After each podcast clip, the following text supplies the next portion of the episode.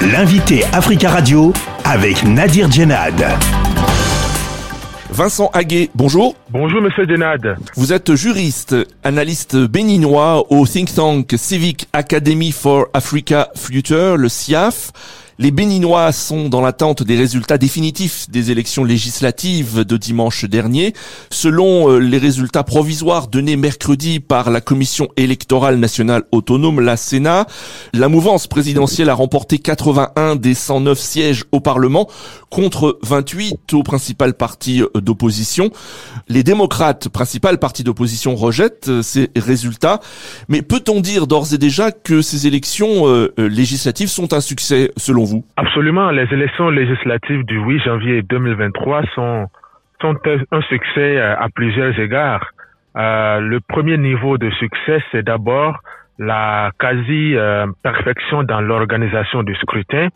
Le deuxième niveau euh, de succès, c'est euh, quand si on considère les attentes des uns et des autres, notamment au sein de la classe politique.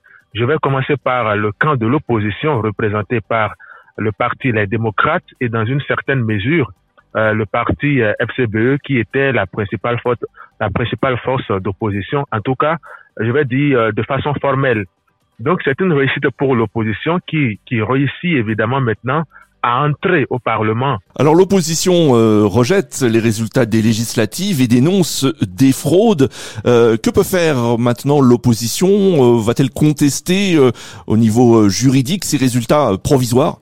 Alors que l'opposition conteste les, résultats proclamés par la Sénat, ce n'est pas une surprise en soi. Maintenant que c'est fait, la porte de sortie, ou en tout cas euh, ce que l'opposition peut faire maintenant, le Parti Les Démocrates, c'est de saisir la Cour constitutionnelle, puisque c'est le juge qui est, chargé de, de, trancher le contentieux électoral euh, relatif aux élections législatives au Bénin. Alors si la Cour constitutionnelle euh, valide euh, ces résultats hein, qui sont encore euh, provisoires, on attend donc les, résultats définitifs. Est-ce que l'opposition va rejoindre la, future Assemblée nationale et, va-t-on assister à des débats houleux à l'avenir dans la future Assemblée nationale entre l'opposition et, et la majorité présidentielle? On est quand même sûr de quelque chose aujourd'hui, c'est que l'opposition sera présente au Parlement de la neuvième législature au Bénin. Vous avez demandé si euh, on aura, euh, on va assister à des débats houleux. C'est déjà présent dans l'espace politique béninois ces, dernières années. Le débat, il est houleux, mais hors de, des, des espaces institutionnels comme le Parlement. Donc cette fois-ci, le débat sera beaucoup plus, je vais dire, dans l'institution, au Parlement. Et quand on connaît euh, l'affichage, euh, l'orientation politique euh, du parti Les Démocrates, leur opposition franche marquée contre le régime talon, il est évident que les débats seront houleux. Les organisations de la société civile euh, qui ont déployé 714 euh, observateurs sur le terrain dimanche dernier lors des élections ont affirmé que la participation a été faible à ce scrutin. Est-ce à dire qu'il y a une partie des Béninois qui n'attendaient pas grand-chose de ces élections? Alors il faut dire que le, taux de participation auquel euh, on a assisté à l'occasion de ces élections confirmant une, nécessité de faire un travail d'étude, un travail de recherche sur les causes profondes euh, euh, euh du rejet ou non de, la, désaffection au sein des citoyens béninois vis-à-vis de la chose politique. Le taux de participation, il est faible, comme vous le dites, il n'est que de 38%. Il n'a pas atteint les 50% qu'on a réalisé à l'occasion de la présidentielle de 2021, un taux par ailleurs contestable et contesté par certains euh, à l'époque. Mais ce qui est sûr, c'est que les électeurs n'ont pas, l'affluence espérée n'a pas eu lieu.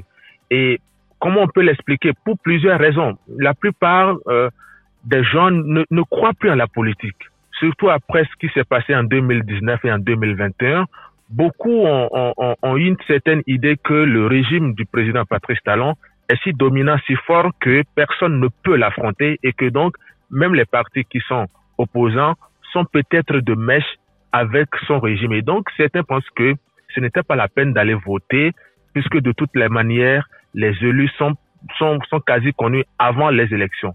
Alors malgré euh, la contestation des euh, premiers résultats euh, par l'opposition, est-ce que vous diriez que le climat politique au Bénin aujourd'hui est, apaisé? Oui, le climat s'apaise à partir du moment où on permet que euh, les tensions puissent être exprimées de façon démocratique et dans un cadre légal. Par le passé, euh, dans un passé récent, euh, ceux qui n'étaient pas d'accord étaient obligés d'être violents, d'être violents, de s'attaquer à, des édifices publics, de s'attaquer aux symboles de l'État, de faire de la violence même sur des biens privés. Cette fois-ci, euh, l'ouverture du scrutin, l'ouverture de l'élection à l'opposition, la vraie opposition, diront certains, a fait que le ressentiment, le rejet de la gouvernance du régime en place s'est exprimé dans les urnes et dans un cadre légal et démocratique.